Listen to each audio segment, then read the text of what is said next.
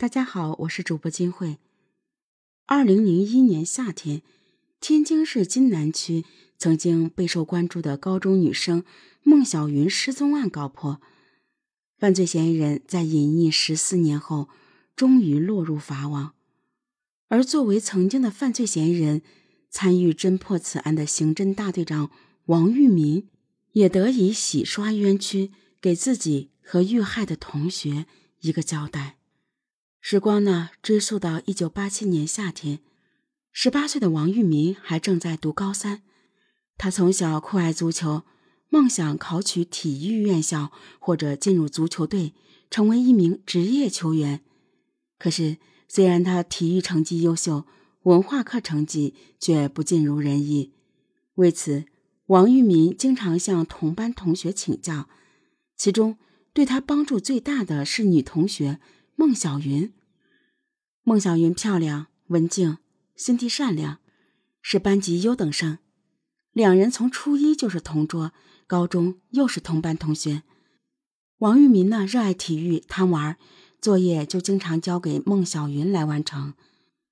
由于学校离家比较远，很多学生要自己带饭到学校。王玉民饭量大，带的饭往往只能吃个半饱。每到这个时候，细心的孟小云就说自己的饭吃不完，让王玉云帮助消灭。从初中到高中，六年的同窗生涯让他们成为无话不谈的好朋友。看他们关系好，同学们有时会开他们俩的玩笑。他们俩心照不宣，既不承认也不否认，将情愫呢深藏心底。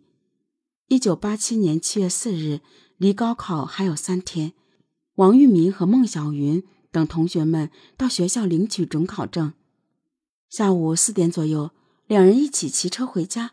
路上，他们边骑边聊，聊高考，聊人生，对未来充满着憧憬。虽然是白天，王玉民仍然习惯性的把孟小云送到他们家住的二道沟村村口。十多年后，王玉民仍然清楚的记得。孟小云最后说的那句话：“预祝我们都能实现自己的梦想，高考后再见。”王玉民又怎能想到，这会成为他们见的最后一面？说了高考后再见，他却再也未能一睹他的芳容。第二天早上七点，王玉民还没醒，哥哥跑来叫他赶紧起床，说派出所民警找他谈点事。在此之前。王玉民从未与民警打过交道。面对三位严肃的警察，这名十八岁的少年还是不由自主的有些紧张。带队的大个子警察沉着脸，死死盯住王玉民近一分钟，好像要从他脸上看出什么来。他问了王玉民的基本情况，又问他有哪些好朋友，与孟小云分手后的昨天下午和今天早上。都做了什么？有没有见证人等等？直觉告诉王玉民，孟小云可能出事了。他这样想，却不敢问。王玉民如实回答了警察的问题，却有一段时间没法证明，因为昨天晚饭后，他为避免干扰，自己带着书本到离家不远的一处闲置房子去学习，一直学到很晚。才在这间空房里睡觉，也就是说，从昨晚到今天早上，没有人能证明他是在房内复习功课，还是外出做了什么。王玉民自信自己是清白的，但对警察来说，这段空白却让他身上有很大嫌疑。警察极细致的盘问他有关细节，并反复向他讲述有关政策和法律条款。让他讲出实情。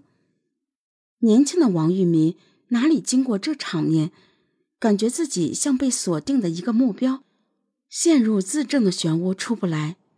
他不知自己错在哪里。孟小云出事的话，又怎么会牵扯到自己？询问持续了几个小时才结束。此后，警察让他在笔录上签字、按手印，带着对他的各种怀疑离开了。第二天，王玉民终于从人们的议论中知道了七月五日发生了什么事。原来，孟小云失踪了。七月四日晚上七点多，孟小云的母亲吃完饭去别人家里打麻将，留下孟小云独自在家复习功课。凌晨一点多，孟母回家，远远看见家里有火光，走近一瞧，见家门口蹲着一个二十岁左右的年轻男子，正用火点他们家竹帘。孟母大惊，大喊了一嗓子，把那人吓跑了。他忙跑进屋，发现女儿不见了。桌上散落着放着女儿的课本，女儿睡的炕上被人放了一把火，床单和被子正燃烧着。孟母大声呼救，村民们赶来，七手八脚的灭了火。随后四下里帮着找孟小云，但众人找遍了整个村子，十八岁的大姑娘像人间蒸发了一样没了踪影。孟母知道。女儿向来乖巧听话，绝不会自己跑到外面去玩，会突然失踪，肯定与那个放火的男青年有关系。案发后的几天，警方调集上百名武警，在村庄周围的庄稼地、水沟、水井等地进行拉网式搜寻，却始终找不到人。警方先后审查了孟小云可能接触到的数名嫌疑人，其中王玉民嫌疑最大。因为他是孟小云失踪当天接触的最后一个人，王玉民和孟小云关系好，又是最后的接触者，又被警方审查过，几方面结合下来，人们议论纷纷，让王玉民内心产生极大的压力。在村民和同学眼中，他就是一个有嫌疑的人。他不知该用何种方式证明自己的清白。他不知同床六年的好友去了哪里。那段时间，王玉民几乎崩溃，甚至想过离家出走。带着沉重的精神压力，王玉民走进了高考考场，并不出意料的落榜了。他精心编制了六年的足球梦化为泡影。王玉民连续几个月萎靡不振。当年冬季，在家人劝说下，王玉民应征入伍。成为陆军某炮兵团通讯员，即便远离家乡，王玉民的心结也始终解不开。一为孟小云，一为他自己。他不相信像孟小云那样好的女孩子，会像人们传说的那样和别人私奔。半夜失踪，肯定是人为作案，而且是周围了解他的人所为。他发誓，一定要找到孟小云，洗刷自己身上的耻辱。